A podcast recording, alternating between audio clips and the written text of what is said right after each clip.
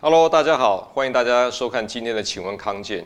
呃，我们今天来讲哈，谈一个比较特别的主题哈。我不知道各位有没有去爬山的经验，或者进入这个森林里面去享受森林分多精哈。我个人是蛮喜欢的，所以我们今天邀请一个非常棒的专家，这方面有非常多的经验，也是一个非常棒的一个学者哈，就是我们台湾森林保健协会副秘书长林佳敏林老师哈。林老师你好，大家好。哎，对，你看到林老师这么年轻，应该是常常在。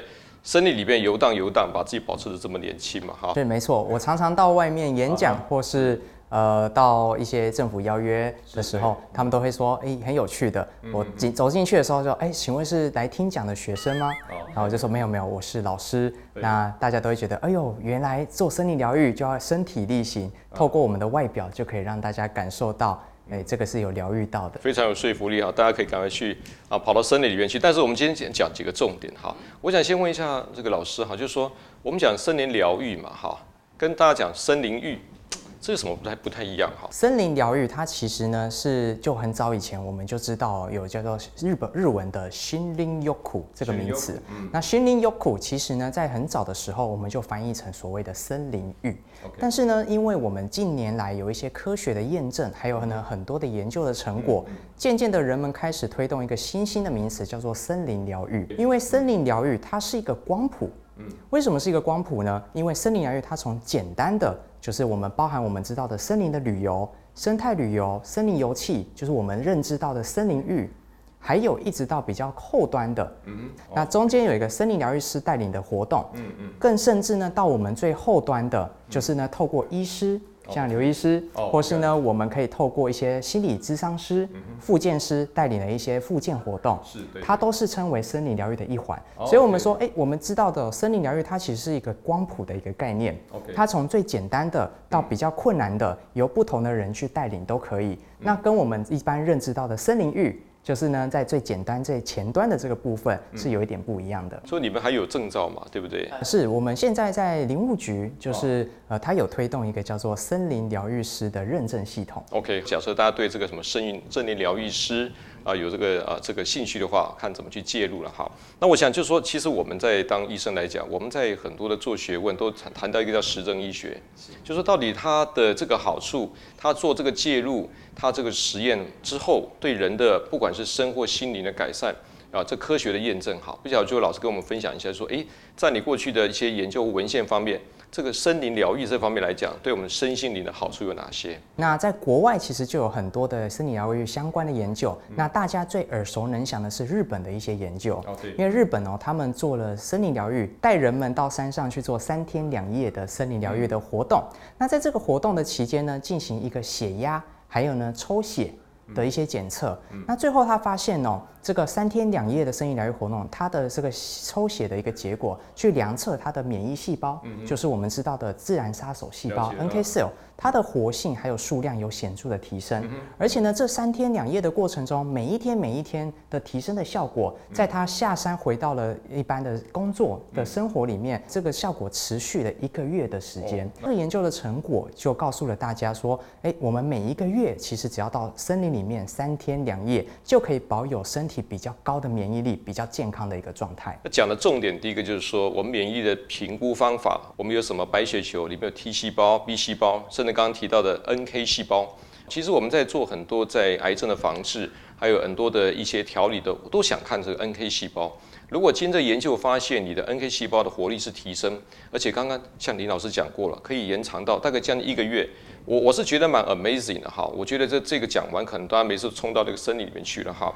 好，我现在再问一个，就是说，如果假设哈，这个我们要做森林疗愈，哎，我们明白有没有什么重点可以提醒大家的？第一个呢，就是我们在做森林疗愈的时候，要有一个适当的场域。OK，那这个适当的场域呢，就是呢，它要一个是森林的环境，或是甚至像是一个自然的环境。OK，它需要有分多精。OK，它需要有负离子。嗯哼，那它也需要有干净的或是清新的空气。嗯嗯。那第二个的话呢，就是呢，在这个场域里面有没有专业的人员去带领你这样子的活动？哦，那也是为什么现在我们所推动的这个森林疗愈师，嗯、它会有这样子一个认证的一个制度。是因为唯有一个专业的人带领你操作相相关的活动，你才可以循序渐进的依照你的需求，还有你的身体的状况，在森林里面去比较呃低风险的方式去操作活动。那第三个的话呢，当地的这个场域还有参与的人，嗯，因为我们知道森林疗愈参加的人是很重要的。是，你如果是一个人去参加，或是你可能是一群人去参加，都有不同的效果。对所谓的森林疗愈师有兴趣的话，是啊，有什么可以介入、会参加的一个方式呢？我们台湾是由林务局在推动森林疗愈师，所以他在网络上呢也有公告相关的一些认证的办法。那有两个途径，一个呢是你要成为森林疗愈师，要受过相关的一些训练课程，可以在线上修课。那也有一些实体的活动课程，还有实习的课程。另外一个途径呢是你并不是要想要成为森林疗愈师，而是想要找到森林疗愈师来带你。到森林里面去，嗯，那你也可以透过同样的网站，在上面找寻已经通过认证的疗愈师，有这样子的资格的人，带着你到森林里面去。请教一个问题，我们这个民众听完之后，这个森林疗愈好棒。哦，可能也许不是光到森林里面走一圈，但如果我民众想要尝试这方面，要怎么去自己要进行森林疗愈呢？第一个呢，以自导式的方式到森林的游乐区里面，嗯，因为我们在林务局的森林疗愈的推动的计划里面，除了这个呃森林疗愈师这样子的认证以外，嗯，它也在游乐区里面出了相关的一些刊物，嗯，还甚至包含游乐区的步道上面会有一些解说牌，哦，那这些解说牌在往年哦都会是动植物的介绍。但现在呢，因为我们在推动森林疗愈，上面开始呢会有一些解说牌，是介绍你要如何在这个场域里面放松的效果。嗯，所以呢，民众最简单的就是呢，我们可以用自导式的方式，透过线上的资源，或是呢现场的解说的牌制的资料，去达到森林疗愈一个放松的效果。林老师，我问一个简单的问题啊。爬山跟森林疗愈有没有关系？其实就像我一开始所讲的，森林疗愈是一个很大的一个光谱。对，所以呢，爬山就是在森林的环境里面做相关的休闲活动，嗯，所以它也算是森林疗愈。我以前有个 case 是这样，他就是因为他罹患癌症了，而且是四十岁左右，好，然后又做化疗、放疗，那我就跟他讲说，要不然就是带他去啊，到山里面去哈住一住。他就带他到山里面去找个民宿，一个月下来之后，我帮他验一些血液哈，哎，确实他的发炎指标跟氧化压力是改善。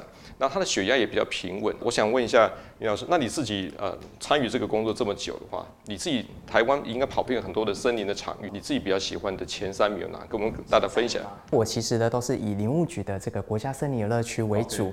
我自己在曾经在奥万大有很长的一段时间。Oh, okay, okay. 那奥万大大家都知道是以枫香，就是我们的枫叶，哎著称的。但是呢，枫叶的时间是不是很短？